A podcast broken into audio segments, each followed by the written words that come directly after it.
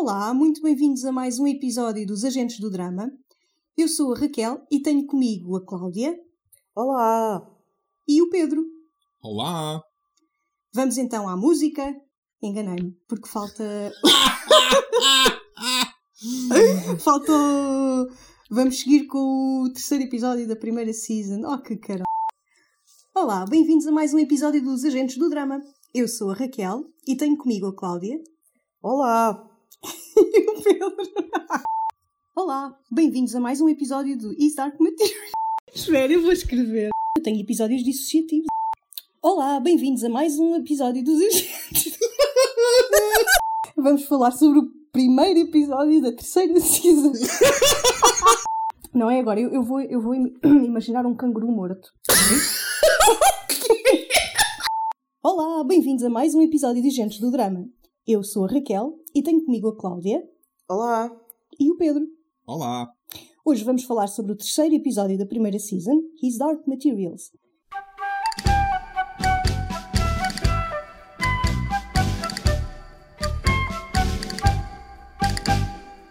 Ufa! Foi só 10 minutos, está tudo bem. Puxa vida! Epá!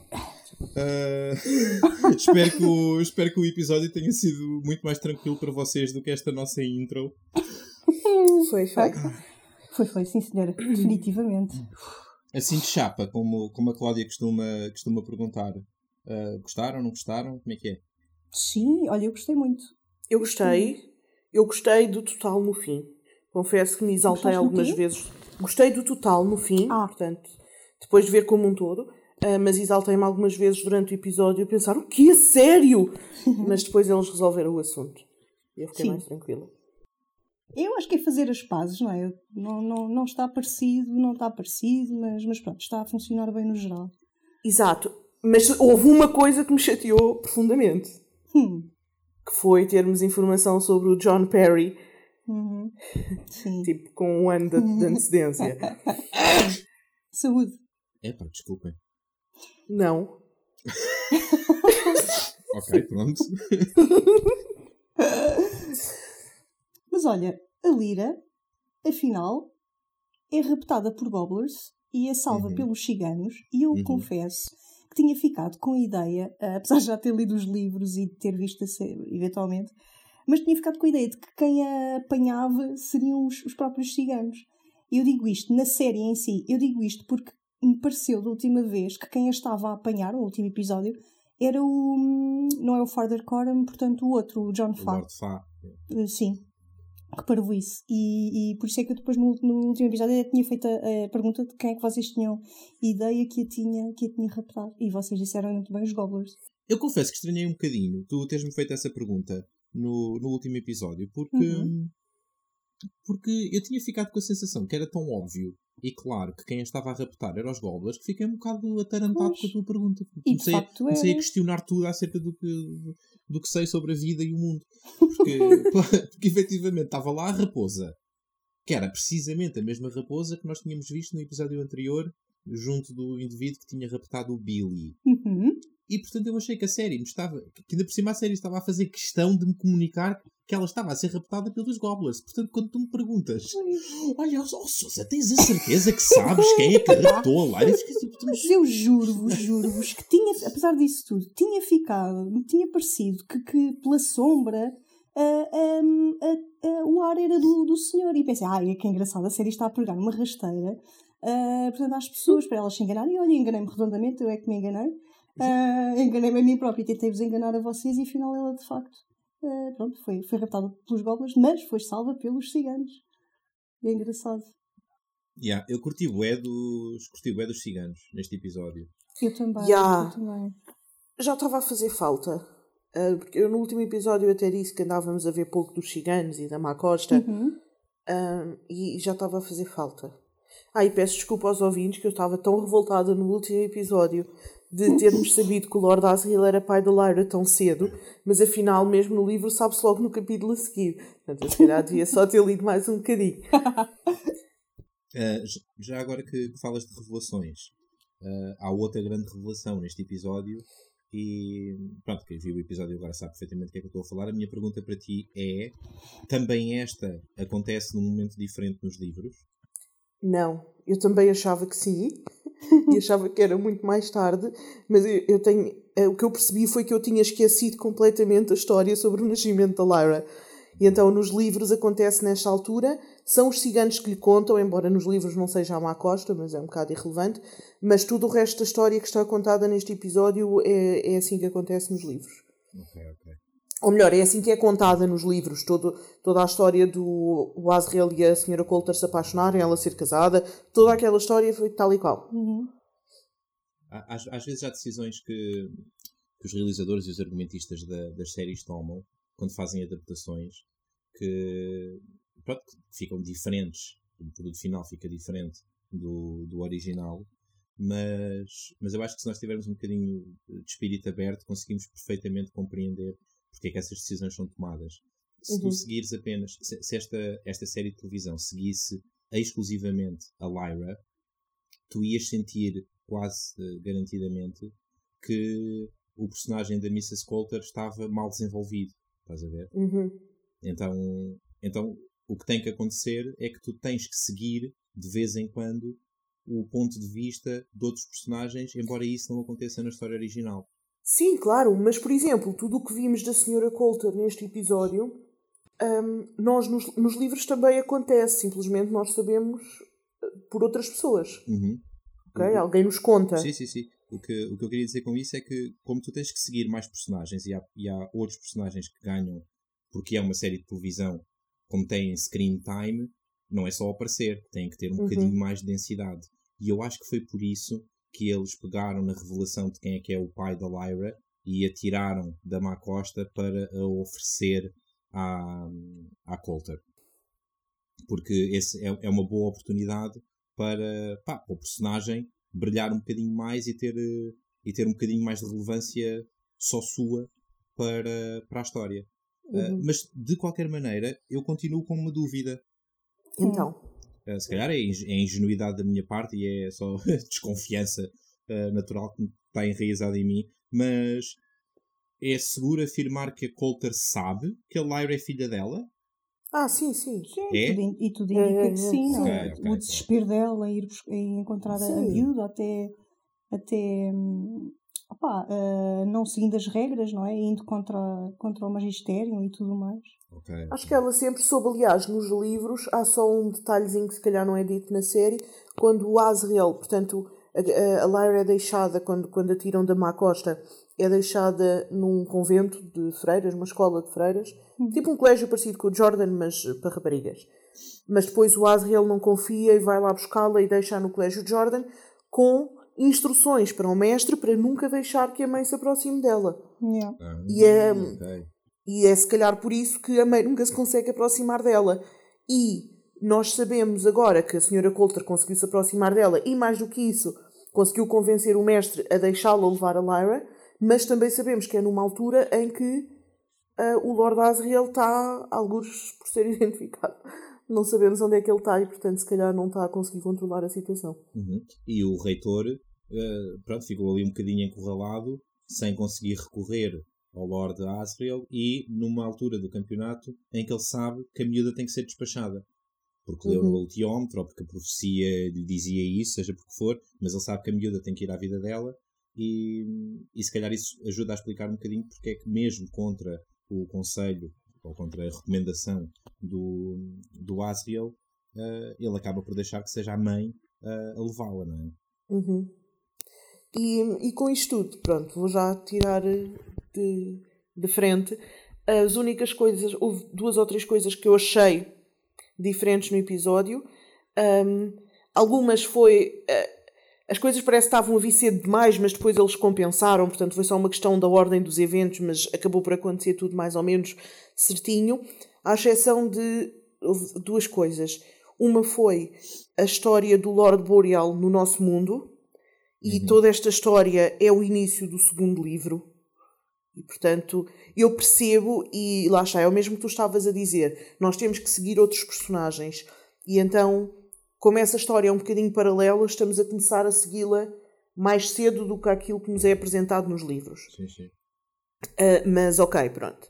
Estou a tentar fazer as pazes com isso. um, a outra coisa que notei um bocadinho diferente e que, por um lado, eu percebo, porque é uma série de televisão e eu, eu percebo que a Lyra é protagonista, por outro lado, eu sinto que quebra um bocadinho o personagem da Lyra. Deram demasiada. A Lyra teve demasiada importância e poder de decisão neste episódio que não teve nos livros. Estás a falar do, do comício de encerramento da festa do Avante? Também, sim, também. Uh, para começar, nos livros não, não, não há aquela história de Olha, queres ficar cá connosco? Ficamos muito contentes se ficares cá connosco. Pelo contrário, a Lyra quer ficar com eles. Uh, e, e, estás a perceber? Não é propriamente. Sim, sim, sim. Nem ela desafia, nem lhe é dada a escolha. Eles assumem que ela fica e ela quer ficar. Uh, depois a, a, história em que a parte em que a Má Costa lhe diz Ai, até vais ser uma mulherzinha cigana é um bocado ao contrário nos livros. É tipo, ela já está toda lampeira para ah, eu vou fazer parte da comunidade cigana e a Má Costa diz olha, calma lá, que nós adoramos, gostamos muito de ti, mas tu és uma pessoa diferente. E não lhe diz isso como uma crítica, diz-lhe só uhum. tem atenção que este não é o teu mundo. Yeah. Um, e portanto, acho que ficou um bocado fora de contexto fazerem a história ao contrário. E a outra cena é essa do comício da festa do Avante, em que nos livros ela está caladinha e basicamente o Lord Fá defende-a. Efetivamente há alguém que diz porque é que a miúda está aqui, mas o Lord Fá é que, é que a defende à frente dos outros, das famílias, não é ela que se chega à frente. Uhum. O Lord Fá é o, é o rei, não é? É. Ok. É. E como é que se chama o outro? Father Coram? É, é Father Coram. Father Coram. Epá, eu, eu tenho a dizer que, que o Father Coram é neste momento o meu personagem preferido uh, até agora. Farder Coram é ótimo. Uhum. Ele nos livros é um bocadinho mais decrépito do que isto, mas pronto, também o, o ator tem que andar e mexer-se, não é? Exato. Sim. E, e, e, e acho, acho, em particular que este ator consegue trazer uma, uma energia calma, paciente, mas ao mesmo tempo intensa, sábia, uhum. e, e gosto, desse, gosto dessa combinação de, de tons que, que o personagem tem aqui na, aqui na série. Como, como, como vocês sabem, eu não, não me lembro dos livros uhum. e, e, portanto, não tenho o termo de comparação que vocês têm, mas, portanto, sem termo de comparação, estou a adorar este personagem. Está muito bem construído, tenho-te a dizer. Tirando a parte de, se calhar, fisicamente nos livros ele é descrito como, se calhar, muito mais velho e um bocadinho mais decrépito, uhum. mas de resto está muito bem construído, porque ele também é descrito nos livros tem essa imagem visual, uhum. mas depois o gênio dele é muito, é muito brilhante e ágil e ativo, que é também um bocadinho a representação de, do, de como ele está dele, por é? dentro, do espírito yeah. dele, exato. Um, e toda essa parte da sabedoria e essa energia é igual. Portanto, está muito bem construído. E a relação dele com a, a relação dele com a Lara também está muito gira, acho eu. Tipo, uhum. uma espécie de, de pai protetor e e que a acompanha e que se nota que gosta imenso, gosta imenso dela. Uhum. Uh, gosto imenso da, da, dinâmica dos dois, acho que está muito fixe. E, e nota-se que, há um, que há um certo nível de respeito que é invulgar numa, numa situação usual em que há um homem muito mais velho e uma miúda tão mais nova. Uhum. Uh, e, e, é porque, é naturalmente porque ele, ele, sabe mais qualquer coisa sobre, sobre a Lyra que, que, tem, que tem a tal o tal nível extra de, de, respeito por ela e eu sinto que ele tem uh, respeito por ela porque lhe dá um conselho que, que, poucos adultos dariam. E gostei imenso da gostei imenso da conversa que ele tem com ela por si só mas também por uh, por justa posição com a conversa que a Má Costa tem com ela a dado momento quando estão lá as duas a cozinhar Acho que essas duas conversas just, juntas uh, fazem, um, fazem um retrato muito engraçado da, destas pessoas que estão à volta da Lyra e mostram posturas diferentes. Uh, a Má Costa muito mais protetora e a querer, embora depois não consiga em todos os momentos, mas a querer muito mais resguardar a Lyra do, do perigo do futuro. Uh, e o Father Coram a, a ter uma postura um bocadinho diferente. Dizer, tipo, ok, eu sei que tu vais uh, tu vais ter que enfrentar muita coisa e, portanto, pá, vou tratar-te como uma pessoa à altura dos desafios que te vão aparecer e vou-te dar uma ferramenta que normalmente não se dá não se dá aos miúdos na tua idade. Uh, e que é, a meu ver, a ideia de que a aceitação da tua personalidade é tão importante como quereres ser a pessoa que quiseres. Estás a ver? Uhum. E, e, sinto que sinto que a Macosta é, é muito mais para o lado de ok, são as nossas decisões que nos, são as nossas escolhas que nos definem e tu vais poder ser quem quiseres, é na boa, descobre o teu caminho, segue o teu caminho, e é um conselho mega importante para, para a Lyra, mas também é importante que, que ela ouça o outro lado. O lado de que a tua personalidade, a, a tua personalidade é importante e tu, a dada altura, tens que aceitar uhum. uh, certas coisas acerca de ti, porque senão Sim. vais viver eternamente num, não é num conflito interno, mas num, num estado constante de, uh, de desconforto contigo mesma. Exato. E, e, isso também não é bom. Uh, e, e é, é, interessante porque acho mesmo que este é, este é daqueles conselhos que poucas vezes se dá aos miúdos e acho que uhum. os miúdos deviam ouvir mais vezes. Mas é, mas é engraçado porque, tal, tal como eu estava a dizer há pouco, uh, essa conversa dela com a Macosta, em que a Macosta lhe diz isso, foi uma escolha da série. Porque nos livros, eu há bocado não frisei, mas já que estás a, a explorar uhum, este assunto, uhum. uh, nos livros a Macosta diz-lhe mesmo quando ela começa a dizer eu vou ser uma, uma rapariga cigana, e a Macosta diz-lhe não, nós somos pessoas de água e tu és uma pessoa de fogo. Au, au. Já. Yeah. Uh, e ela fica muito ofendida, acha que a Macosta está a insultar, tipo, ah, não me aceitam.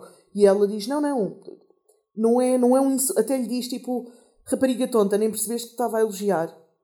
Okay. Uma coisa assim desse género. Sim, sim. Uh, mas é literalmente isso que ela lhe diz: é nós somos aqui espíritos de água e tu és um espírito de fogo. Como quem diz, tipo, não é por mal, mas tu não vais encaixar aqui porque não és tu. Uhum, uhum. Olha, e nessa onda de, de não és tu, não vais encaixar, nós somos quem, quem nós somos, etc. É engraçado que o, o Father Coram, ou o Lord Far, agora já estou baralhada, o, o personagem que nós estamos a, a falar, uh, acaba por, uh, por falar um bocadinho mais sobre os, os demons uh, uhum. e, de, e de dar a entender que efetivamente nós não escolhemos os demons que, que, vamos ter, não é? Quando eles, quando eles ficam fixos. Yeah, yeah, yeah. Tem mais, acaba por dar a ideia que tem muito mais a ver com, ah, com a nossa personalidade e etc. E muitas vezes gostaríamos de ter um demon diferente. É? Vou até dar um exemplo, um leão, mas na verdade acabamos por ter um caniche, por exemplo. Uhum, uhum. Um, e acabam por descortinar um bocadinho mais sobre, sobre os demons e, e aquilo que significam. O que de certa maneira só mostra também que uh, aquela nossa preocupação inicial uh, que, que expressámos os três no primeiro episódio, de que foi um bocado fatela que a série abrisse com explicações óbvias de, de quais é são as regras deste universo, uh, se calhar era uma preocupação um bocadinho exagerada na altura, porque a verdade é que, ok, estamos no terceiro episódio e ainda estamos a aprender mais coisas sobre como é que isto funciona. O que mostra que se calhar não sabíamos assim tanto quanto enquanto espectadores da série, estás a ver? Uhum. Uh, não sabíamos assim tanto sobre, sobre estas regras e acho interessante que, que continuem a fazê-lo sempre que houver uma coisa nova. Uh, não demorem muito tempo a esconder. Porque, porque são oito episódios e parecendo que não vamos no terceiro. É, portanto, é, Acho que sim, acho que a, série tem, tem o seu ritmo próprio e pá, e é, se há coisas importantes ela tem que as meter cá para fora. E portanto, à semelhança da Cláudia, também estou a começar a fazer um bocadinho mais as pazes com, hum. pronto, com, com, certos ritmos da, com certos ritmos desta história. E nesse tema dos demons, houve outra coisa, houve outra parte dessa conversa que me chamou a atenção e que eu gostei particularmente, sendo o Farder Coram uma pessoa que parece uh, uma pessoa sábia e que e perspicaz e que entende as pessoas à volta dele. Uhum. Um, achei piada ele, ele, ele descarta um bocadinho e diz: Ah, eu não percebo nada como é que funciona isto dos demons. E depois diz: Nunca me passou pela cabeça que o demon do Tony Costa fosse. Um, fosse fixar-se na sim, forma sim. de falcão. E eu acho graça porque a sensação que eu tenho é que os demons às vezes. Os demons às vezes não, os demons sabem melhor que tipo de pessoa é que é aquela, não é? Uhum. Um, do que as pessoas à nossa volta, até porque o Demon fixa-se numa altura que é quando nós nos estamos a formar enquanto pessoa e se calhar as pessoas à nossa volta ainda não têm uma percepção real da pessoa que nós somos uhum. ou em, em, que nos vamos tornar. Um, E se calhar é por isso que é muito difícil ver em que, em que forma é que o Demon se vai fixar. Yeah. Uhum. Essa, essa, conversa realmente é. Pá, adorei. E, yeah. e aquela, aquela, aquele momento em que o Farda Cora olha para o, para o, seu, para o seu Demon e diz: Eu não mudaria um, um pelo hum. da, da pelagem do, da não sei quantas, não me lembro do nome da, uhum. da Demon dele. Eh, eu não lhe mudaria um pelo. E, e, é, e é bonito que, pá, que o indivíduo chega àquela idade e, e, esteja bem resolvido com, com a sua natureza, mas depois ele diz o que não quer dizer que eu de vez em quando não sonho que ela podia ser outra coisa. E isso, e isso é, é uma coisa que é, tida normalmente como, como uma vulnerabilidade. Uhum. Uh, penso eu. Acho, acho que isto na vida é tido como, como uma vulnerabilidade. Tu olhas para o teu percurso e de vez em quando pensares: epá, será que eu tomei as escolhas certas? Uhum. Como é que poderia a minha vida ter sido se eu tivesse, se eu tivesse tomado decisões diferentes ou se tivesse uh, alterado a minha personalidade, se me tivesse forçado a ser outra coisa ou se tivesse simplesmente escolhido outro caminho e, e, eu acho que essa vulnerabilidade também é bonita e também é saudável uh, as pessoas olharem para trás e, pá, e de vez em quando sonharem um bocadinho. Uh, e, e, gostei de ver isso, gostei de ver isso naquele personagem. Estou, pá, estou deliciado com, com o personagem do, do Faro da Cora e espero, espero que ele se mantenha. Não me lembro, não me lembro mesmo, mas espero que ele se mantenha na série durante, uhum. durante mais tempo. Acima de tudo, acho que, em relação a essa parte da conversa, acho que é importante frisar que o facto de às vezes nós se calhar pensarmos que epá, e se eu fosse uma pessoa diferente e se calhar eu gostava de ser uma pessoa um bocadinho diferente uhum. não implica que não estejas bem resolvido uhum. e uhum. A, mais do que isso até que não seja isso que prova que estás bem resolvido eu até gostava de ser uma pessoa diferente mas não sou, tenho esta natureza e estou bem com isso yeah. Yeah, yeah, yeah, yeah.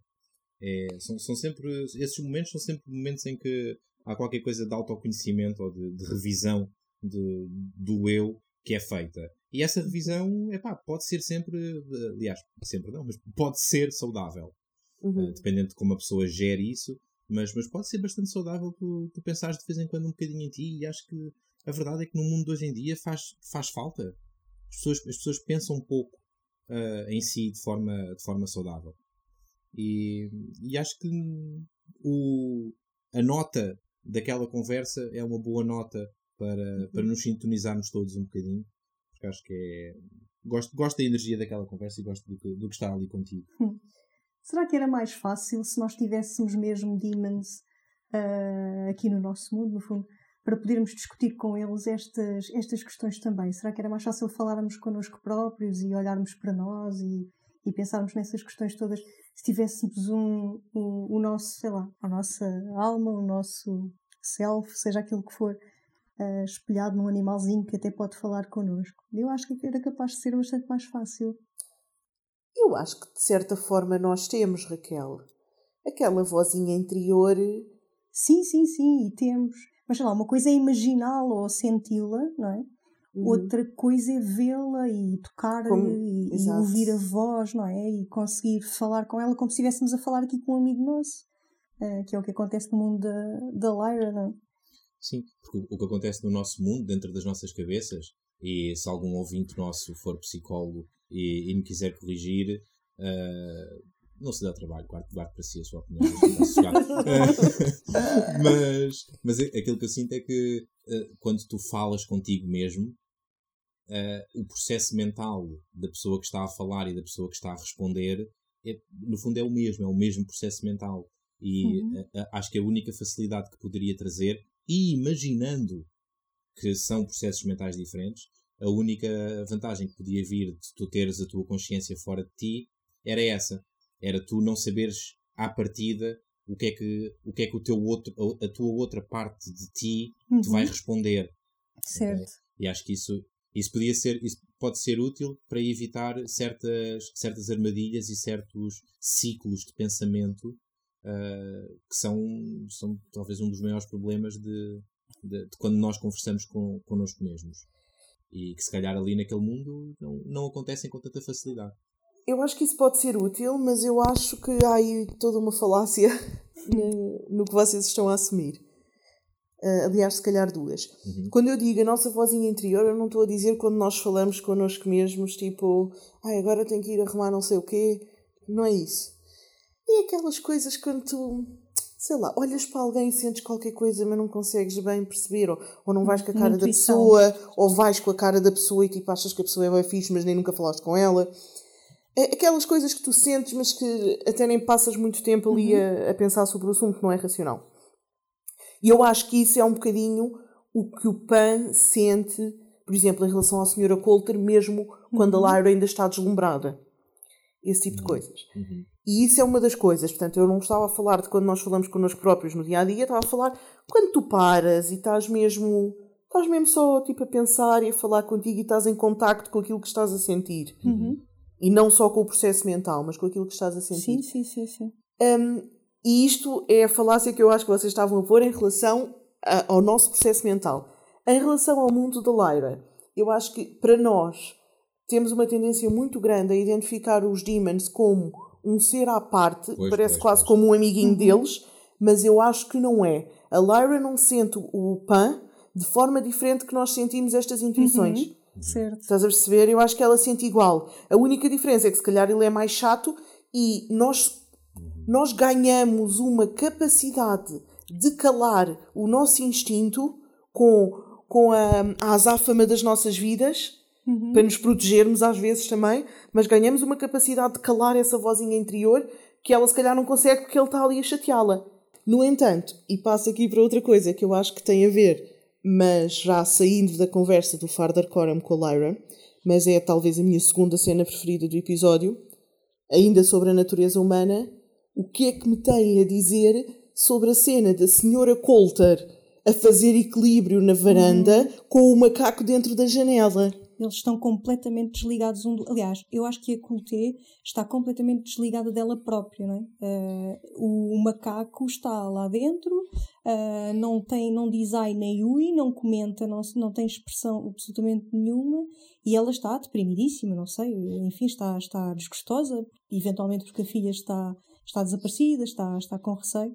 E, e eu acho que ela e o, e o macaco causam náuseas porque estão, estão completamente desligados um do outro, não estão em uhum. sintonia, ela está, yeah. está completamente desligada dela própria. É uma coisa assustadora. É uma forma de, de uma apatia qualquer, não é? Não sei se é uma sociopatia ou uma psicopatia, mas há ali uma uhum. apatia qualquer nesse, de psicose, nesse desligamento é? todo. Desligamento com, com uhum. ela própria. Porque eu, eu, não sei exatamente qual é, que é, qual é que é a definição correta de sociopata e de psicopata, mas tenho ideia que tem a ver com a ausência de, de qualquer coisa que é estrutural para a maior parte das pessoas. Uhum. E, e se é verdade que ela está de alguma forma desligada do seu demon, sendo o seu demon uma expressão da sua consciência, então é disso que ela está desligada. É uma pessoa, aliás, se formos até às palavras da, que aparecem no ecrã logo no início do primeiro episódio, é como se ela estivesse desligada da sua alma. Uhum. É como se ela fosse só um autómato qualquer, ela tem vontade, mas há qualquer. Isso, muito provavelmente sente coisas, e, nós, e é, é, claro que sente coisas, sente raiva, sente desespero uh, e continua a ter motivações, mais ou menos ligadas às suas emoções. Portanto, ela, ela tem estas coisas todas à mesma. Ela, ela não, não, é, não é absolutamente um robô. Mas falta-lhe uma centelha qualquer. Uhum. Há imensos momentos em que, em que a Coulter está simplesmente parada, a olhar para o vazio, completamente sem uhum. expressão e, e provavelmente naqueles momentos sem alma. Eu não é diria, sim eu não diria psicopata nem sociopata, mas diria extremamente deprimida, extremamente. E, e isso, e sim, ausente de, de, de, de, consciência. Mas se calhar porque eu também não tenho, não estou a pensar na definição certa de, de sociopatia ou psicopatia, mas epá, mas sim, há ali qualquer coisa de desligamento que. de, de desumano, não é? Uhum. Mas, mas, eu tenho aqui uma pergunta para vocês, porque é, um, é uma dúvida que me tem surgido. E no contexto que eu estava a dizer, eu estava a lembrar-me dessa cena porque achei maravilhosa essa cena. Uh, e estava a pensar, a senhora Coulter é uma das pessoas que consegue desligar de certa forma o seu demon. Uhum. Uh, e, portanto, não ouvir aquela outra voz dela Sim. e ignorá-la um, muito mais do que a Lyra. Portanto, a Lyra ouve-se muito mais a si própria porque uhum. ouve muito mais o Pan. Embora às vezes tente ignorar, mas, mas ouve. Um, mas o Father Coram diz uma coisa neste episódio de nunca percebi porque é que, que é que é aquele demon de macaco, o que é que é aquilo. Uhum. E há uma dúvida que eu tenho em relação à senhora Coulter, uhum. que é ela é como é. é, é pronto, ela, ela, ela não é muito boa da cabeça, não é? É má, é, é vingativa, é, não, nem sei. Uhum. Mas ela é como é porque está desligada do demon dela ou o demon dela é essa parte má dela. E, e, e, ela precisa, desliga precisamente o macaco quando quer estar em sintonia com os bons sentimentos, como por exemplo, não é que fosse bom que ela mandou o, o espia, um, aquele espião magnético ou não sei o quê, metálico para a Lyra, mas naquele momento ela estava super triste e com saudades e tipo, é a minha filha. E o macaco estava lá. E o macaco é bem agressivo. Portanto, eu não consigo perceber se ela é uma pessoa agressiva porque não está sintonizada com ela própria e não está bem resolvida, ou se o macaco é que é esse lado dela. É, é uma belíssima questão e, e, eu acho que é, é uma questão muito, muito complicada de se responder, porque ou nós assumimos que os demons são uma expressão do eu e, uhum. portanto, não são uma fatia absolutamente desconectada do eu, são, são uma parte que também nos está entranhada. Estás a ver? Sim. E, e portanto, ou assumimos uma coisa ou assumimos a outra. E eu acho que este episódio dá-nos uma pista uh, de que é, é mais o primeiro caso. O, o Demon é mesmo uma expressão do eu, e eu acho que as pistas que, que nós temos para isso uh, aparecem na, na cena em que os ciganos atacam o apartamento. Uhum toda a cena, a partir do momento em que, em que ela levanta a pistola, até ao momento em que, em que saímos do, do apartamento dela e voltamos para o, a, a ação volta para os barcos dos ciganos, toda essa cena, eu, eu fiquei na dúvida, embora fosse a atriz, eu fiquei na dúvida quem é que eu estava a ver. Se estava a ver a Coulter ou estava a ver o macaco. Já. Yeah. Uhum. Yeah. Há, imensa, há imensas expressões dela, expressões faciais, a linguagem corporal, o, uhum. uh, certos guinchos que ela dá, uh, que são, são uh, o que o macaco faria, ou o que esperaríamos sim, sim, que fosse sim, o macaco a fazer e não ela. E eu acho que isso serve também para nós não nos esquecermos desta ideia, de que tu tens o teu demon, mas tu não estás separada do teu demon. Ainda espetando o gancho no, num bocadinho da conversa que estávamos a ter antes, um, levanto a questão para as duas se, se será assim ou não que a Lyra e o Pan, ou qualquer outra pessoa e o seu Demon, estão dentro da cabeça um do outro, conseguem ouvir os pensamentos um do outro, pensam Sim. ao mesmo tempo. Se, se, mais do que isso, se é um erro constante da nossa análise e temos que começar a, a adaptar-nos a isso, nós e os espectadores, um, se quando olhamos para a Lyra e para o Pan, está a começar uh, a ser a altura de vermos que aquilo que ali está é um único ser. Uhum. Tem dois corpos. Tem dois corpos. Um, de, um dos corpos é um animal, outro é de um ser humano. Mas na verdade aquilo que nós estamos a ver é uma única criatura. Eu acho que sim. Eu acho que sim. Uh, e, e nós, nós, nós sabemos que eles. Assim, tu estavas a perguntar se eles ouvem o pensamento um do outro, ou seja, uhum eu não diria um ouvir literal, mas nós sabemos que eles sentem o que o outro sente. Sim, fisicamente, sim, sim, sim. Sim, sim, fisicamente, e lá está. E eu acho que psicologicamente o PAN não, lhe precisa, não precisa de dizer à Lara: pá, eu estou desconfiado daquela pessoa. A Lara sente, sente que o PAN está sim. a desconfiar. Portanto, tu não consegues guardar segredos do teu Demon, nem vice-versa. Certo. Okay? Sim. Uh, uh, ainda em linha com aquilo que a Raquel estava, com a questão que a Raquel estava a levantar.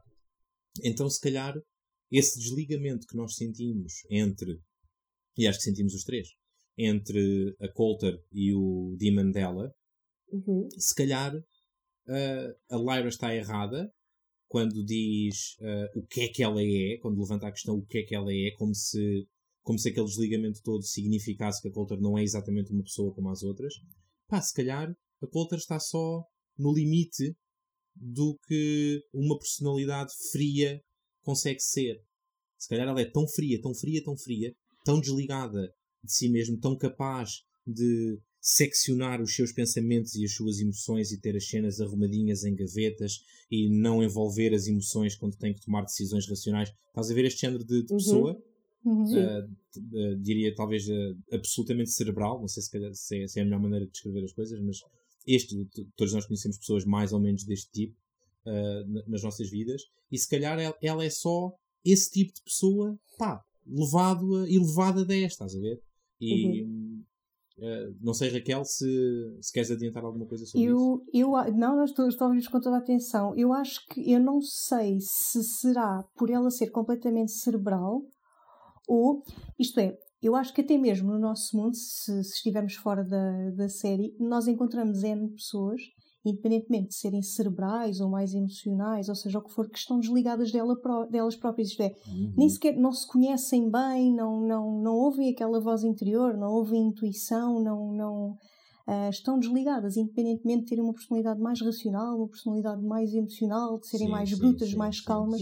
Eu acho que no caso da, da Coulter, ela é só uma, uma. Eu acho que ela sofreu tanto, eventualmente, na vida, não sabemos o quê Uh, mas houve, houve ali um, um, sofrimento tão grande a dada altura, talvez o, a separação da bebê, não, não sei, diria eu, que, que, fez com que ela cortasse relações com ela própria. O sofrimento é tão grande e é, e é tão insuportável que ela não tem contacto com, não quer ter contacto com esse sofrimento e então um, mas isto já, já só sou eu fazer telenovelas, né? E então uh, criou-se criou ali uma, pá, uma clivagem, uma separação uh, uma separação com ela própria. Acho que é isso, acho que é para evitar sofrimento.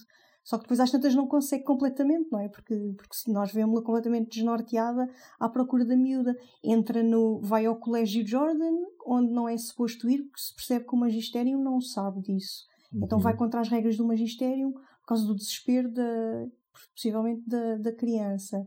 Manda aquelas, aquelas cenas a voar que supostamente nem, até o magistério tem medo daquilo, mas ela manda porque, porque quer imenso ver a miúda. Portanto, eu acho que aquilo tem mesmo a ver com a miúda, separação da, da, da criança uh, e, epá, sofrimento grande, vou clivar com este sofrimento, vou-me separar deste sofrimento e, portanto, o sofrimento é ela, não é? E então ela deixa de ter contato com ela própria e temos um macaco estranho uh, pronto, enfim, ali sem, sem expressão e sem contactar com ela. Mas depois, mais do que isso, continua a fazer-me confusão o facto de eles conseguirem fisicamente estar separados um com o outro.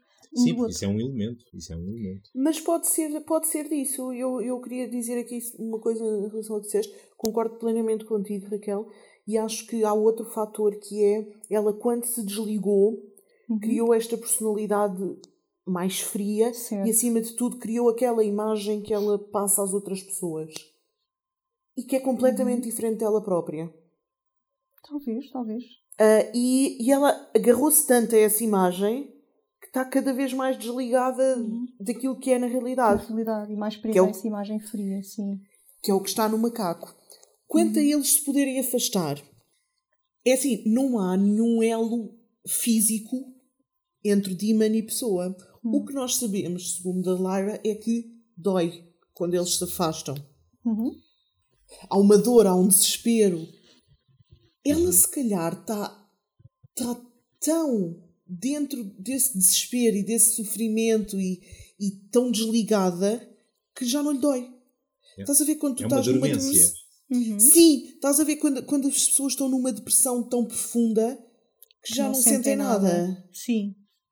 Uh, eu acho que é um bocadinho por aí. É possível, ela já nem é sente. É Ele afasta-se e ela já nem sente há, muitas raízes para, para, para, a tristeza das pessoas e isso e, e, pode, aquilo que tu estavas a sugerir acerca da, da Coulter, pode ser essa a razão dela. Nós, nós não sabemos, ficamos, com, ficamos a saber mais alguns detalhes sobre o passado dela e aparentemente um, houve uma transição qualquer que a Coulter fez de eu fiquei com esta sensação de Dondoca que vive à conta para uhum. O personagem que nós conhecemos. É porque o personagem que nós conhecemos não é nem de perto nem de longe uh, compatível com a descrição que a Má Costa faz de, de, da Coulter que conheceu há, há 10 anos.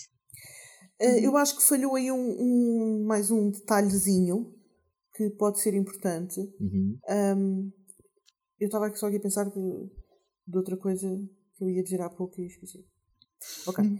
Mais um detalhezinho que era importante uh, e que é quando aquela história toda aconteceu, um, o Asriel levou a miúda, portanto, a, história como é contada é tal como é na série, que é a criança nasceu, uh, eles, eles achavam que conseguiam passar a criança por filha do Sr. Coulter, e quando a criança nasceu ela era muito parecida com o Lord Asriel. Uhum. E então não dava para diz. negar.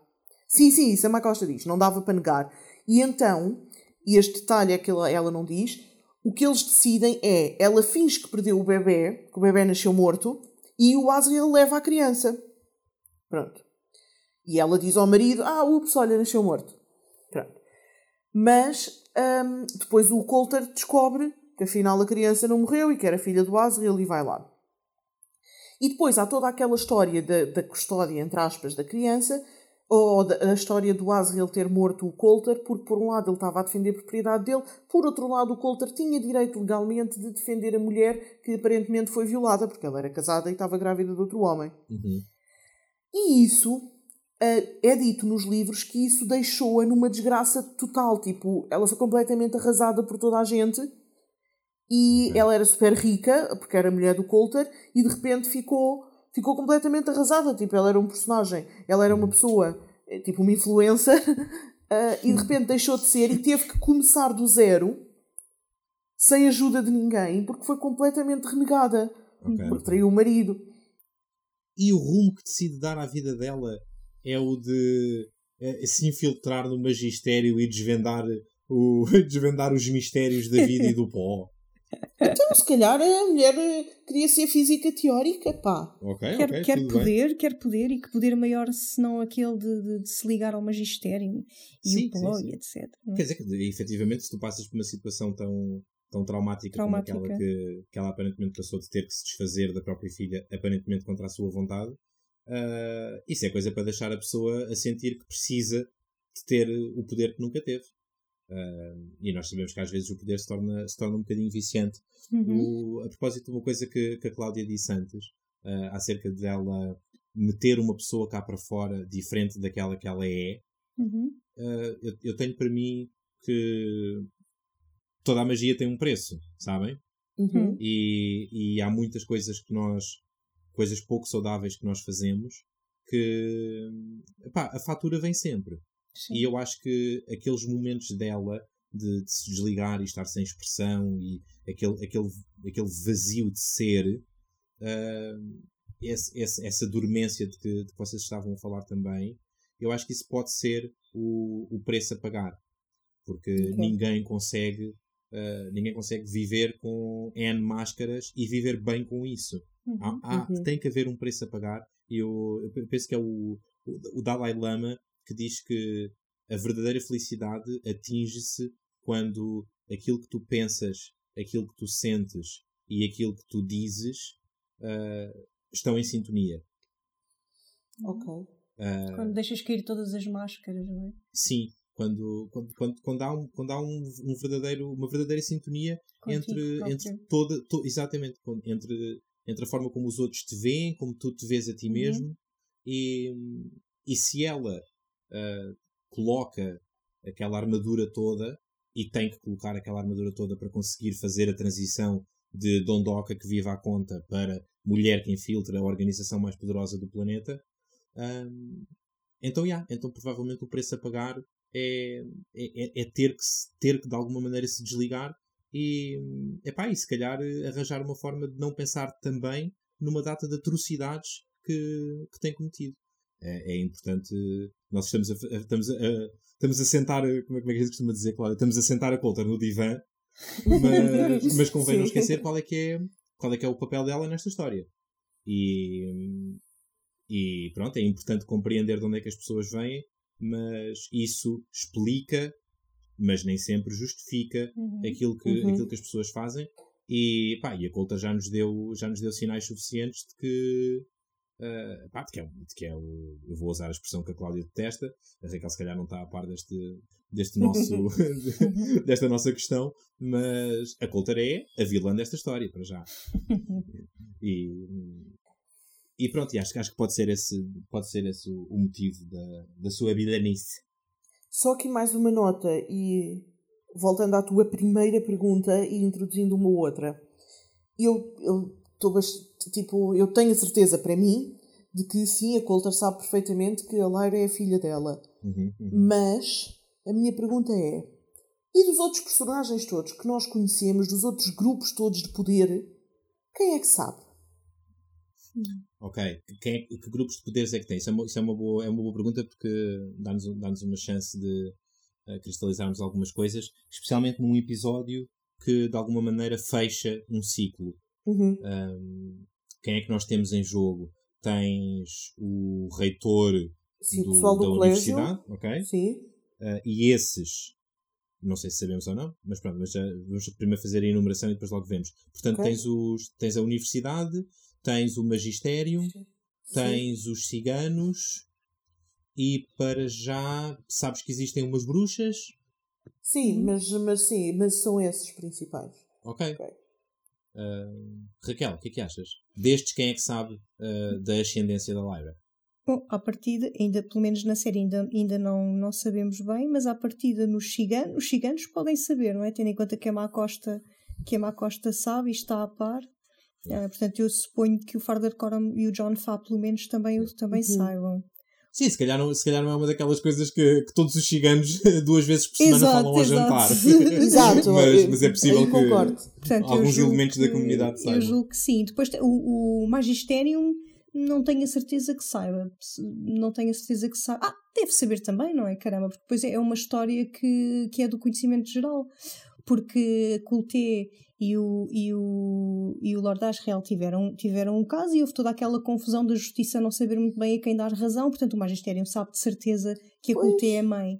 Ah, acho que a única pessoa que não sabia era a Lyra. O, o no colégio também têm que saber de certeza, não é? Uh, pá, porque cuidado, o Lord Fai é uma pessoa importante. Aí. Então. Porque o facto de, do mundo em geral, da sociedade em geral, saber que, que o Lord não sei se isto é mesmo um título e há, existe família real neste mundo ou não, mas uhum. que, sim, sim. Que, que, o Lorde e a outra família influente estiverem envolvidos num escândalo em que houve uma traição que acabou em homicídio, não significa que a, maior, que a maior parte das pessoas saiba que existia uma criança. Especial, especialmente se, como a Cláudia estava a dizer, a história oficial é de que a criança morreu. Eh, mais do que isso, não é, não é explícito aqui, mas eh, é, acho que até é a primeira vez na série que se referem a ela como Lyra Belacqua. Mas isso é o apelido oficial dela.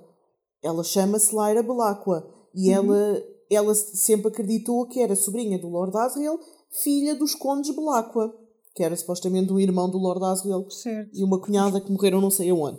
Portanto, ela quando se apresenta, e quem a conhece, conhece-a como Lyra, Lyra Belacqua, não Lyra, apelido do Asriel.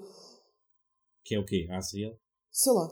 Não sei se Asriel é apelido. Ele se calhar chama-se Asriel Asriel, não sei como, como aquele jogador de futebol, o André André. Sim. então voltamos à estaca zero. Ninguém sabe quem é a Lyra, eh, que a Lyra é filha do, dos dois.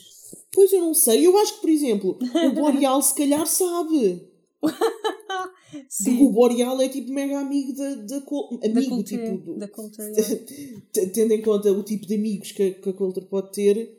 Um... É amigo ou algo mais? Ah, eu acho que é só amigo. Okay. Não sei no, no, para pessoas de, da laia de Mrs. Coulter é um bocado irrelevante. Ninguém, ninguém é algo mais, não é? Não, é assim. Tipo... Ninguém é sequer amigo. não, exato, é isso. É que tu estás-me a perguntar se é algo mais, estás-me a perguntar o quê? Se tem uma relação amorosa? Uma relação amorosa para ela é uma relação sexual só. Duvido que ela veja aquela pessoa como mais alguma coisa.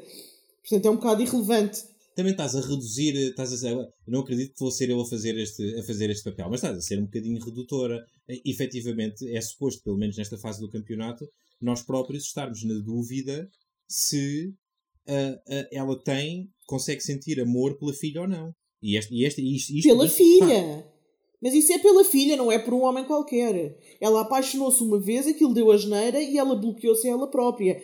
O que eu estou a dizer é que ela não está apaixonada pelo Lord Boreal. Se vai para a cama Pronto, com tá ele, bem. não sei. Ok, ok, ok. Vocês estão tão a inventar, valha Nossa Senhora. Estávamos a falar se as pessoas sabiam ou não do coisa e vocês já estão. Se o Lord Boreal é, é amante é, da coisa. É, o Sousa, o é, acha que, ela, que ela foi contar ao Lord Boreal, assim, no, aftermath, tipo. No after. Enquanto tipo, fumava um cigarro. Depois exato, enquanto fumava um cigarro, olha, nem sabes, a Leira é minha filha e do Lord Asriel. Lord Asriel não. Asriel só, que ela nunca o trata por Lord. Aquilo é toda uma confiança. Claro. Pronto, está bem, eu não falo mais da vida amorosa dos personagens desnecessariamente. Uh, mas, gostava, mas gostava, de, gostava de, só de notar uma coisa, porque houve, houve uma cena que eu achei muito bonita na, e, e, pronto, lá está eu. Eu hoje estou farto de me surpreender a mim mesmo. Na história do Lord Boreal, que é uma história que, que eu, não, eu tendo a não gostar, porque, como sabem, acho que está a aparecer cedo demais, embora consiga compreender porquê, uh, e que é. É questão um, de medo. Há um momento. Não, mas, mas agora okay. fiquei curioso acerca do que é que tens a dizer sobre isso. Um, e que é uma cena. Gostei visualmente. Há uma cena em que, logo no primeiro episódio, em que o Lord Boreal encontra um padre num dos corredores do magistério. Uhum. É, é, mais do que um corredor, é assim uma espécie de, de varandim que dá para o, para o salão grande. E nós vemos, essa cena está filmada mesmo de frente para eles, e tu vês o Lord Boreal aproximar-se pela esquerda e o padre já lá está sossegado, encostado ao varandim. E neste episódio tens uma cena filmada exatamente da mesma maneira. O, a forma como, os personagem, como o personagem entra em, os outros, o outro personagem entra em cena uh, a forma como o Boreal já está, é exatamente uma transposição beat por beat da outra cena. E é engraçado porque esta nova acontece não no salão do magistério, acontece ou numa piscina, há ali uns reflexos de água, não se percebe exatamente hum. onde, é que, onde é que eles estão, mas achei muito curioso porque efetivamente, uh, bem, o nome da trilogia em português é Mundos Paralelos.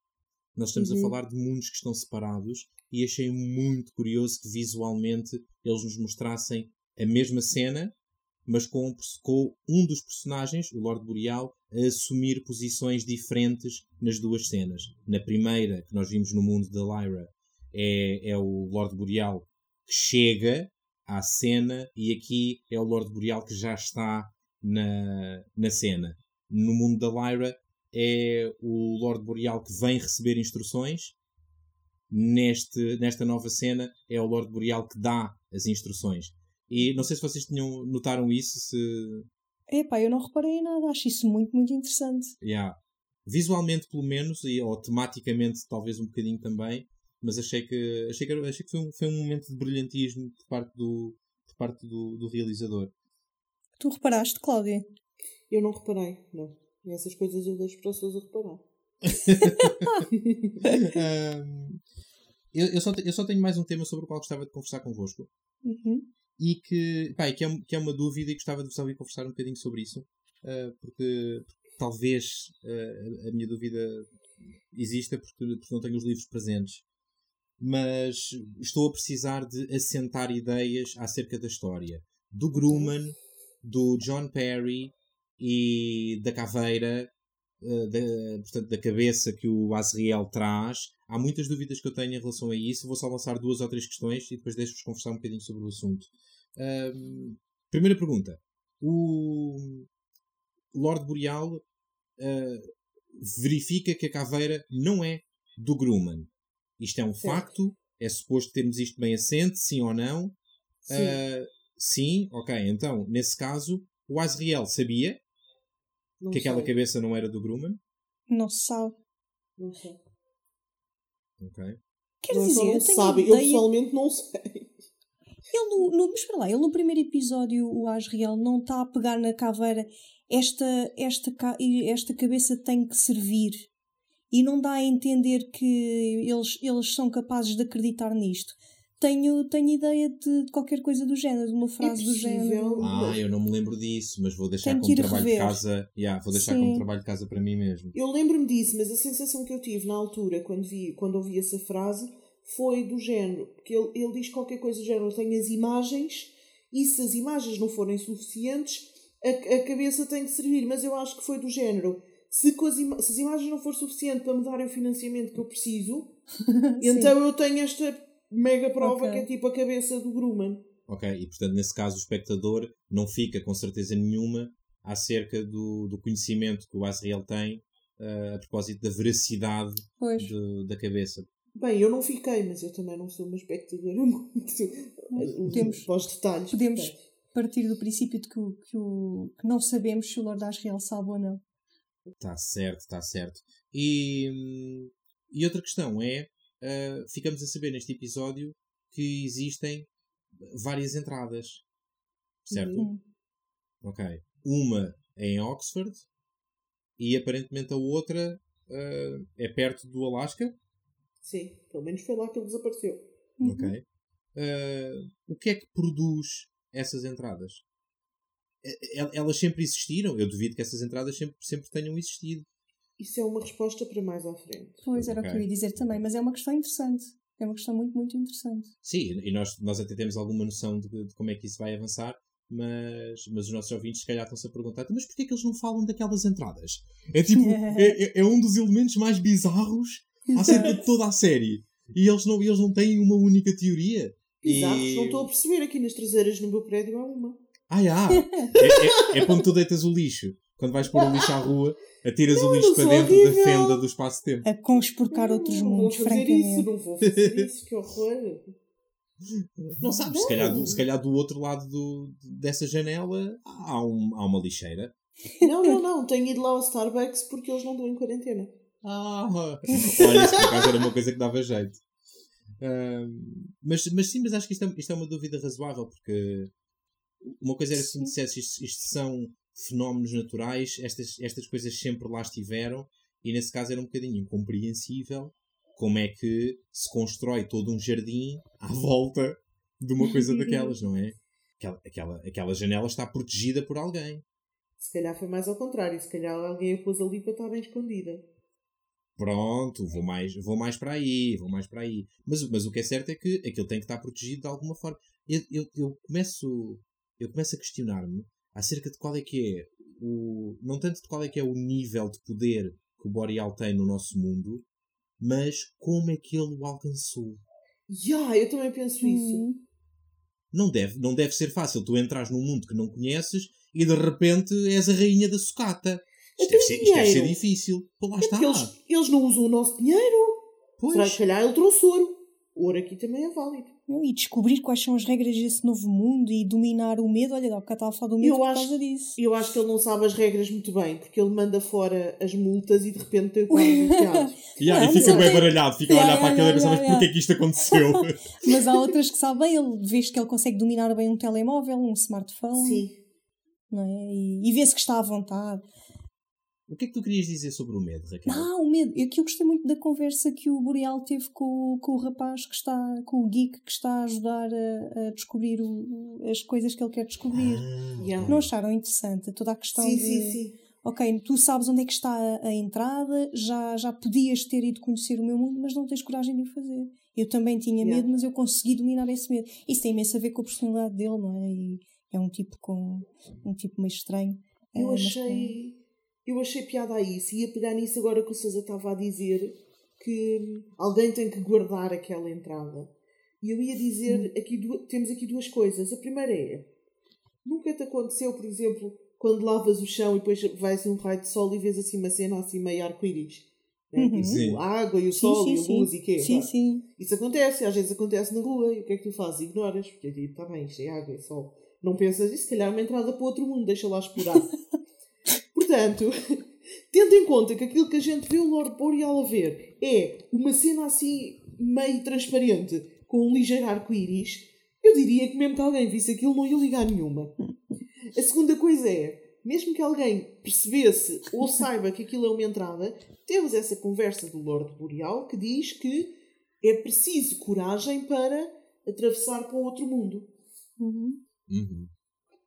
Uhum. Uh, e portanto, se calhar temos aí uma forma natural, uma forma natural de guardar estas entradas. Yeah, sim, yeah, sim, yeah, sim, sim. Sem dúvida nenhuma. Mas, mas, mas pronto, confesso que a história, ainda bem conversei um bocadinho convosco para, para solidificar algumas coisas. porque a história do Grumman uh, está-me está a fazer muita confusão uhum. e porque tinha a noção de que isto só se ia saber muito mais à frente e não era depois. só e não era só que se ia saber mais à frente era que nós íamos saber coisas pelo meio. Eu não sei se vocês hum. sabem do que é que eu estou a falar mas é, é, é, provável que não saibam, porque vocês não sabem o que é que eu sei acerca da série e da história, mas, mas eu achava que, que nós íamos ter conhecimento de algumas coisas antes de sabermos da íamos ter conhecimento da existência de algumas pessoas antes de termos a existência conhecimento da existência. Bom isto está difícil. Estou muito baralhada. Sim tens razão Sousa tens razão. Ai, pronto obrigado Cláudia salvaste Cláudia não está baralhada. Como é que é possível? Tens não porque eu acho que ela sabe do que é que eu estou a falar. Eu sei de que é que tu estás a falar tens toda a razão. Pronto.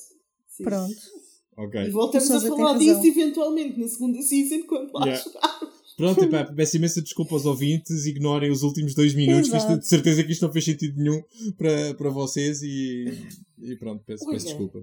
Conta-me. Agora uma pergunta prática. No então. mundo deles não, mas assim no nosso, achas hum. que há uma app assim tipo Pokémon com as localizações? das janelas? Sim. Isso tinha a sua graça. Era útil. Era, Era útil. útil. Era, era. Era útil para saber onde é que tinhas que ir para atravessar. Alguém ah, já okay. se devia ter dedicado a fazer isso, não é? Onde é que estão as janelas e para que mundo é que dão. Exato. Muito bem visto. Como assim? Para que mundo é que dão? Não há só dois mundos? Epá, está bem, mas sei lá, não sei se o mundo da Lyra não é todo igual ao nosso. Ah, né? sabemos lá só há dois mundos. E só... é, na imagem inicial, no, no. Como é que se chama aquilo? No genérico. No genérico aparecem tipo boés. Ok, está bem, mas isso, isso pode ser só. Pode ser só uma um, é que diz, um, um abuso da simbologia. Sim, não se sabe. Uh, vocês sabem qual é que é a origem da expressão His Dark Materials? Eu não sei. E eu tu, acho que já li qualquer coisa sobre isso, mas já não me lembro. Ok, está bem. E tu, tu ouvinte? e tu, Olha, Sousa, sabes? Eu sei, eu sei, eu sei. Então conta! Não posso, não posso. Ah, e okay. mais do que isso, desaconselho vivamente a irem procurar. Uh, sim, a irem procurar. Olha, então, mas ninguém fala. Eventualmente do... vamos falar sobre isso. Ninguém fala do filho do, do Lord Fá que bateu as botas. Ah, eu ia perguntar isso. O Benjamin é filho do Lord Fá. Pá, eu dou-me é ideia que, é que sim. Porque não sei, eu mas dá-me ideia que sim. Eu pensei isso durante o episódio e achei que podia estar a ser só racista e pensei pois. se eles não me tocarem no assunto eu não vou dizer nada. Opa, é, porque ele, tava, ele perguntou por ele e ele com um ar triste e quer, e quer o corpo. Está bem, mas quer o corpo dele de volta. Ah, é, sim, porque, quer dizer, se fosse só o filho do vizinho, yeah. não, não queria Não, yeah. não, não, não, Raquel. Não, não, desculpem. Não, desculpem. Se, eu, se, um, se um indivíduo qualquer da minha comunidade batesse as botas, eu não queria o corpo para nada. Agora, se fosse meu filho. Raquel, tu és horrível! Não, não, para além disso, tem a mesma cor de pele, não sei, não tenho medo do racismo. Ele é tem o mesmo... rei, ele se calhar queria o corpo para a família. Não, que disparate, vocês têm com cada ideia. Não, não, atenção, atenção. Eu, de, eu não estou a acusar-te de racismo, mas, uh, mas, mas efetivamente foi, foi uma coisa que eu pensei: será que é uhum. filho? Uhum. E depois pensei: não há rigorosamente elemento nenhum que diga que ele é filho do, do Lord Fá. É que eu geralmente tenho memória emocional. Eu pensava que, que fica com esta ideia porque tivessem dito alguma coisa. Não dizem, ele nunca o chamou de pai, nem no primeiro episódio, nem no segundo. Não, não, não. olha, na, na wiki de Art Materials da hum. fandom não diz nada disso. Oh. Pronto, portanto, como vês, Raquel, isso Estou foi só. A ser racistíssima. Foi... Não, não, uma coisa é ra racismo é outra coisa. Isso pois foi é. um exemplo de viés racial. Não é viés é exatamente racial. racismo. Uh, e, e, pronto, e é uma coisa que é uma coisa com a qual temos que viver porque, pronto, porque há, há, programações históricas, há, há, há, muitos motivos para, para as pessoas terem os seus próprios vieses e, e acho que não há mal nenhum em, em enviesarmos de vez em quando. Exato. Desde que depois Sim, começamos. Não ah, não era. Não era filho. Não, não. Mas eu estava mais a ir. Então, mas porquê que ele quer o corpo do, do indivíduo? Porque, Porque é que ele estava com um ar tão. Dele. Mas ele estava ele com um ar preocupadíssimo. Eles para a família, com... para a família ter closure, então não vamos deixar lá o corpo. O que é que a Coulter. Se a Coulter faz o que faz com os vivos, imagina o que ela faz com os mortos. Pois também é verdade. Olha lá, Sim. E já que estamos numa de correr riscos de racismo, vocês não se. Não se... Sim, Raquel, dá-lhe! Dá-lhe mais! Não, não é isso. É... Sim, vai. Os, os, eu gosto imenso da comunidade gypsies, tem aquele sentido de comunidade, tipo, é forte, de, de ajuda mútua, de família, de, de pá, de, de comunhão. Sim, mas, de mas depois não compreendes que o rei queira ao corpo de uma pessoa que não é filha dele. Adoro que eles sejam uma comunidade unida, mas não compreendo aquilo. São uma comunidade unida, o que é absolutamente indiferente. Na morte, a pessoa morreu, já não interessa para nada. Oh, oh Agora, aqui a questão é: uh, não sei, opá, é que, é que faz-me confusão que eu acho que podiam ter mantido à mesma a ideia de como acontece nos livros de que são ciganos. Porque estas características todas são muito, são muito ligadas à, à etnia cigana, comunidade, companheirismo, proteção. O... Se virmos os desgraçados, são de serem nómadas são... também. Sim, de serem uhum. nómadas. Mas isso, mas isso não é pronto. isso. Um bocadinho. Sim, uma... Não é isso Diz. um bocadinho uma caricatura uh, que já não faz muito sentido nos dias de hoje, ou que é importante que se mostre que não faz muito sentido nos dias de hoje? Sim, eu percebo a ideia de terem, de terem mudado as coisas e de terem posto 30 mil pessoas de, de, de povos diferentes e, e, etc. Mas ao mesmo tempo também não é, não é sei lá, era, aquilo era, era um lugar de, sei lá, era, era Compreende-se. Aquilo era... Mas eu tenho, eu tenho uma pergunta. Hum. Na versão original do livro eles chamam-se Egyptians? Pois, epá, eu acho que sim. Eu, em português tenho a certeza que são ciganos, a tradução. Sim. Epá, na, na original, uh, eu acho que, acho que sim.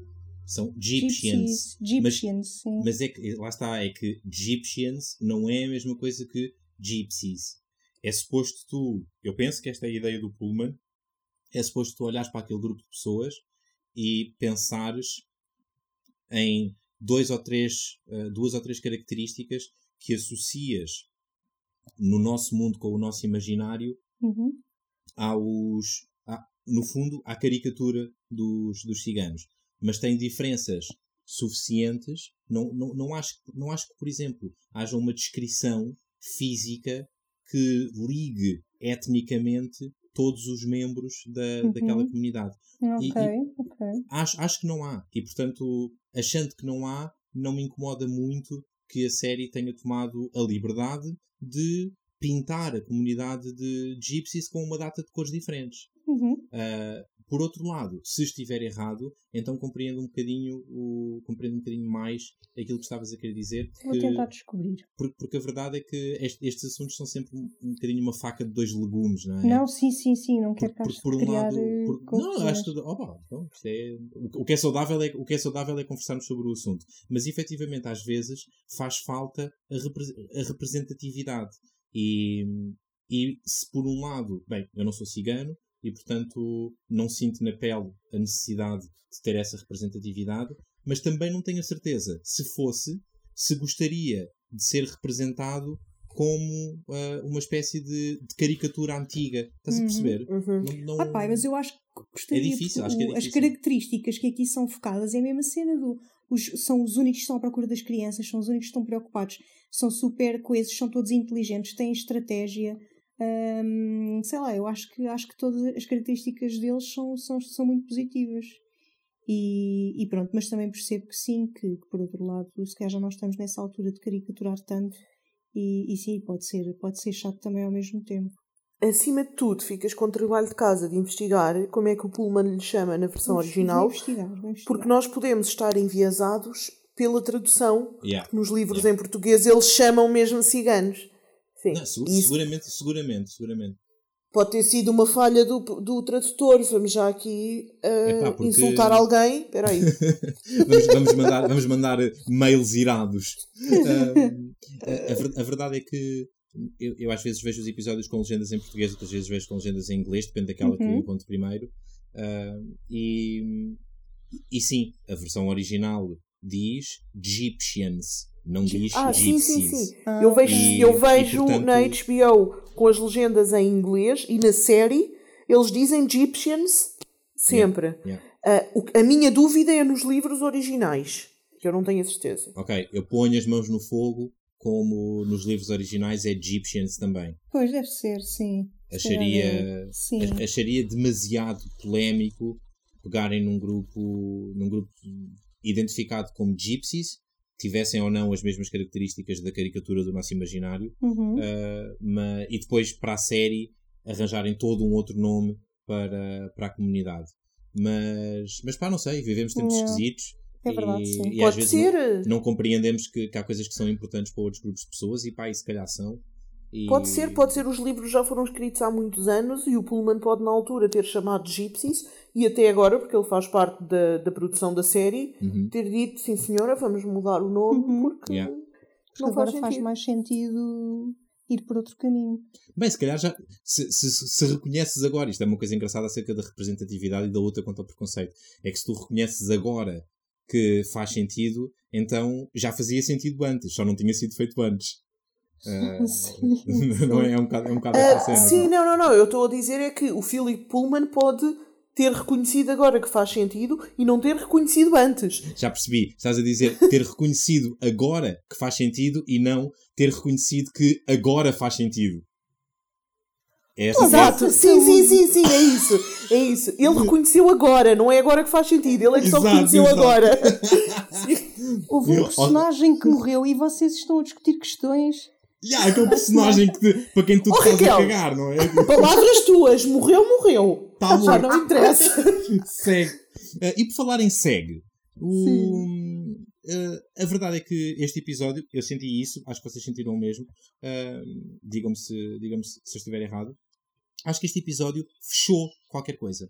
Eu sim, senti que isto foi sim, sim. o fim de um ciclo. Tivemos foi. aqui, conhecemos, conhecemos quase todos os, os intervenientes, pelo menos deste primeiro ato, digamos uhum, assim. Uhum. Um, tenho ideia, ouvi dizer, um passarinho veio dizer-me ao ouvido que o livro original está dividido em três partes.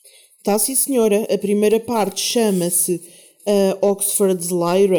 Não, Oxford só. Desculpa. Chama-se. Oh, estava a confundir com o título do primeiro episódio. A primeira parte chama-se Oxford e termina precisamente nesta altura. Ok. O que significa que para os próximos episódios podemos esperar o, uma lufada de ar fresco uh, de alguma forma. Vamos conhecer sítios novos, é... personagens novos e a aventura da Lyra vai entrar numa fase nova. Sim, é, é literalmente, é uma lufada de ar fresco literal, porque eles vão para o norte. Está mais frio. ah, sim, sem spoiler há alguma coisa, ou tentando spoiler o mínimo, há alguma coisa que estejam muito entusiasmadas para ver? Sim. Sim. Okay, um personagem em particular. Um personagem chamado Yorek? Claro. Sim. Ok. Eu estou ansioso para ver um personagem chamado Lee. Ah, sim, okay. também, também, também. Ok. Isto só para, para os nossos ouvintes, depois quando, quando esses personagens começarem a aparecer. Nós estás a dizer os apelidos de propósito? Uh, não, não, não me ocorreu dizer os apelidos dele. No caso do Yorick é porque não consigo dizer o apelido dele. É Birnisson, não é? Pois não sei. E no caso do Lee é porque não consigo dizer o apelido dele. Nunca sei se é Scoresby ou Scoresby. Estou à espera ah. que estou à espera que a série é. diga como é que se pronuncia o apelido. Porque ao contrário da Raquel. Ah, nós pronunciamos-lo sou... como nós queremos, então. Exato. Pois, lá está. Eu, eu, isso é assim que tu pensas. Eu penso de outra maneira e eu aceito quando me explicam como é que, como é que se pronuncia o nome de alguém, a menos que esteja a fazer review de manifesto e nesse caso vou-lhe chamar Olivia até ao, até ao fim dos meus dias. Uh, eu, pois eu também não sei como é que se diz os apelidos deles, porque eu sempre disse Birnisson para o apelido do Yorek e agora não sei se é Birnisson. Eu sempre disse, eu sempre disse Birnisson. Olha, vocês estejam caladinhos, que vocês em Manifest eu fui assistir a dois, a dois episódios e vocês trocavam os nomes todos das pessoas. Nós não trocávamos. portugueses e Não, não, não, não. é verdade, Cláudia, temos que admitir. Não, nós, calma, nós não Olivia trocávamos. Ao Olive. Chamamos. Nós, a, nós, adaptávamos à nossa realidade, é diferente. ah, é diferente. Chamamos o quê? Micaela à Micaela. Uh, eu tive. Micaela, Micaela é só Micaela Snob. Micaela. eu tive para aí 90% da série a chamar Sanji a Samvi. Isso é horrível, isso eu corrigi sempre. Yeah. E eu depois, a dada altura, desisti só. Durante grande parte desse tempo eu já estava só a forçar para ver se tu te chateavas. E quando tu deixaste de ligar, eu também. É como os bullies, no fundo. Exato. Um... Olha, só mais uma coisa. Sim. Uh, extremamente importante. Conta-me tudo. Nós já tínhamos visto antes deste episódio alguém a morrer?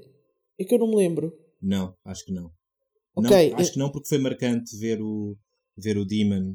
Uh... Exato, é isso que eu ia dizer. Tivemos mais uma informação sobre os Demons. Não, o que é que lhes acontece? A jornalista não vimos. Mas não ah, já vimos. Não, ficou não implícito. Não. Ah, não vimos. Implícito. Exato. Hum. Ele, ele esmagou, a, foi ao contrário, ele esmagou a borboleta pois e ela foi. quinou. E ela quinou, pois foi, agora, yeah. A sério, vocês viram isso? Eu tenho ideia que ele tem só a borboleta na mão, mas que não se vê sequer ele esmagar a borboleta. Sei lá, ele faz força com a mão, está lá uma borboleta, não, não é uma borboleta de ferro. Pronto, está bem. Uh, se tivesse uma borboleta na mão e apertares o punho, Sousa, a borboleta vai morrer. Ok. Obrigado por essa informação. Vou ter em conta da próxima vez que estiver a agarrar numa borboleta. Uh, de qualquer modo, isso, isso é especialmente interessante neste episódio porque foi no primeiro episódio da season que foi colocada a pergunta, penso que pelo Roger, de o que é que acontece ou uh, porque é que os demons não estão enterrados com os corpos uhum. nas criptas. E portanto, uhum. nós aqui ficámos a saber o que é que acontece aos demons quando uhum. o, a parte humana destas pessoas morre. Uh, yeah. Esfumam-se só. Certo. E, e foi, e foi, apesar de tudo, foi estranhamente bonito. É isso que eu ia dizer, é que não, não é esfumam-se só. É esfumam-se com purpurina. Sim. eu eu achei, achei especialmente bonito o, bonita a reação do macaco. Houve, houve, qualquer coisa naquela cena em que, em que o macaco fica a olhar para o pó que sai ou para o pó. vá.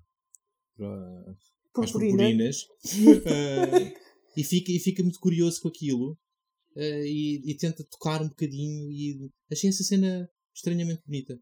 Então pergunta de follow-up. Hum. Será que foi a primeira vez que o macaco e a, e a Coulter mataram alguém? ok, eu sei que ela não Cuidado. matou este Exato, propriamente. Sim, não, não, não. Ele é que se mandou do, do poço do, do elevador. Yeah, yeah. Mas, mas será que foi a primeira vez que eles viram alguém a morrer à frente deles? Epá, não sei. Eu às vezes há certas coisas na minha vida que já aconteceram há tanto tempo que quando voltam a acontecer é como se fosse a primeira vez. Portanto, pode ter sido isso que, que aconteceu ao macaco. Um... Isso é bem estranho. Não sei, mas acho que. Devia haver testrals neste mundo para a gente saber. mas achei muito, achei muito engraçado estarem a falar de, de, de, das outras seasons, das outras séries uh, sobre as quais, da outra série sobre a qual já fizemos uma review no nosso podcast, porque uh, a verdade é que vamos fazer mais, não é? Pronto, isto agora está a rolar e vamos fazer mais. E eu aproveito que estamos nos momentos finais do, do nosso relatório de hoje para, para dar aquele, aquele empurrãozito aos nossos ouvintes para darem um saltinho à nossa página de Face www.facebook.com barra Agentes do Drama, onde já podem encontrar, pelo menos há duas semanas, umas votações muito jeitosas que nós estamos a, nós estamos a publicar para que vocês, ouvintes, nos ajudem a decidir uma das próximas séries que, que vamos reviewar Peço ainda que, se alguém se lembrar como é que reviewar se diz em português, uh, nos contacte de alguma forma e nos explique: olhem, migas, isto diz desta maneira, está bem? Ao fim de 35 horas já estava na altura de aprenderem.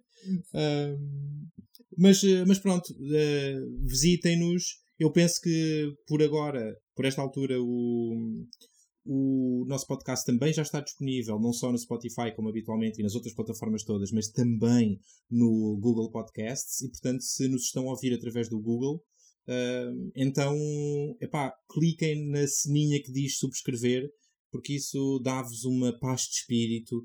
Passam a receber uma notificaçãozinha só uma vez por semana quando tivermos um episódio novo. E, e, pronto, não têm que estar preocupados. Ah, será que eles já publicaram um episódio novo? Não é preciso, porque a app faz isso por vocês. Não é, meninas? É. Precisamente. Façam isso. Adoro o vosso entusiasmo por esta, por esta parte de, de, publicidade institucional. Não sabem que eu gosto imenso da imagem do. Foi o nosso amigo André, que, André Antunes que, que desenhou aquele logo. Uhum. Tá, tá e o vídeo também. O, o, vídeo não, o vídeo foi o nosso outro amigo João Borges, uhum. que, é um, que é um animador 3D, eu vou dizer uma asneira, do c... Pronto, já disse a asneira. É, abs... é absolutamente. Ah, já, posso fazer isso. Uh, mas, mas a verdade é que, epá, é, é, é, que o Borges, o Borges fez ali um trabalho pá, uma coisa impressionante. Uh, as pessoas não têm a mínima noção, mas o Borges fez aquilo em menos de 24 horas e fez aquilo de raiz. Ele desenhou o, desenhou o sketch original numa folhinha, depois fez a modelação, depois fez a animação. O Borges fez aquilo em menos de 24 horas. É absolutamente impressionante uh, a, a, capacidade que, que aquele miúdo tem e tenho a certeza absoluta que, que vai longe. E epá, olha, se algum dos ouvintes precisar de uma animação 3D para, para, um negócio ou para um projeto ou para uma coisa qualquer, pá, contratem o Borges porque, porque ele, ele merece. E, e não, não, vão ficar, não vão ficar desapontados com, com o resultado final. Uhum. Uh, Ninhas, que mais temos para hacer hoje? Gostam do meu espanhol? Sim, temos, temos o rating. ainda, bem, ainda bem que alguém gosta do meu espanhol. Uh, eu tenho um rating, eu tenho um rating de 8.5 para dar hoje. Ok. Eu tenho um rating de 8, está muito melhor do que o anterior. Estou a começar a fazer as pazes, mas ainda não estou totalmente tranquila. e eu tenho um rating para dar de 8.3. Molto bene. Um, olha, eu acho que assim a bem dizer está tudo, não está? Assim a bem dizer, acho que sim. É? É. Então, então pronto. se calhar, ficávamos, se calhar ficávamos por aqui. Voltamos a encontrar-nos para a semana. Já uhum. sabem, todas as sextas-feiras, às nove e meia, um episódio novo do, do nosso podcast. Às nove e meia da noite. Não sejam lambões. e, hum, acho, acho que é uma boa hora, porque assim a malta tem tempo, tipo, recebe a notificação e pensa, ah, agora tenho o fim de semana para ver o episódiozinho, não é? Parece-me parece uma boa altura para, uhum. Para, termos o, para termos os nossos episódios publicados. Estava só e, a esclarecer. Portanto, fizeste muito bem, minha querida. O que seria de nós e dos nossos ouvintes sem os teus não esclarecimentos? Vá, não vá alguém ter folga à sexta-feira e achar que acorda de manhã e já tem o episódio. Quando vai fazer a sua corrida matinal, não é? Viu o episódio na quinta-feira anterior, véspera, e depois levanta-se. Não diz ideias, vai, não, vai para o Parque das Conchas ou assim. Tal, tal moderna e faço jogging. Depois um dia explico-te. Um... Fico a aguardar. Então pronto, minhas queridas, da minha parte, um grande beijinho para vocês. Uh, divida o beijinho entre vocês, que os meus beijinhos são valiosos e não é para estar a dar assim. E para os nossos ouvintes, uh, olha, até à próxima. Até para a semana. Até para a semana.